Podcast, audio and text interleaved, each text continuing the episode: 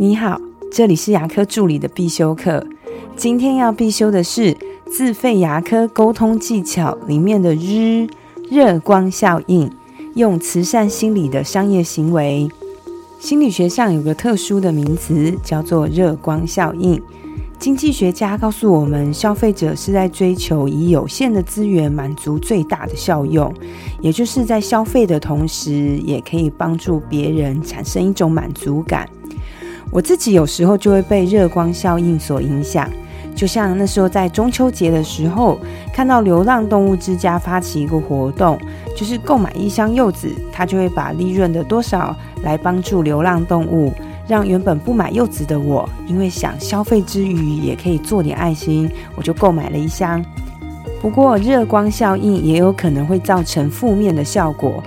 就像前些日子有某家手摇饮店，他挂出了红布条，写盈利的百分之十就捐给慈善单位。这样的行为反而造成大部分消费者的反感，觉得你要捐就捐嘛，那跟我有什么关系呢？如果本身就是慈善团体，它可以出些周边商品，让民众在消费的同时又有做善事捐款的功能，基本上就没有太大问题。可是，如果你本身从事的就是商业行为，要跟慈善有挂钩的话，就会引起民众的质疑。因为有些人认为慈善的行为就像是买赎罪券，你赎你的罪，那跟我们消费者又有什么关系呢？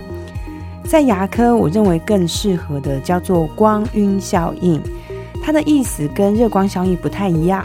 他是说，如果你有做慈善的人，那可能就代表你是有爱心的、有责任的。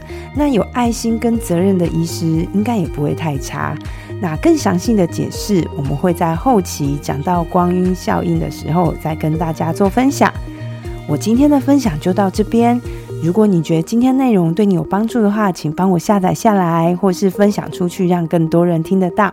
如果你对牙科管理、自费咨询跟助理培训有任何问题，也欢迎留言给我，或者是在龙语牙体技术所的粉丝专业也可以找到我。我们下次再见了，拜拜。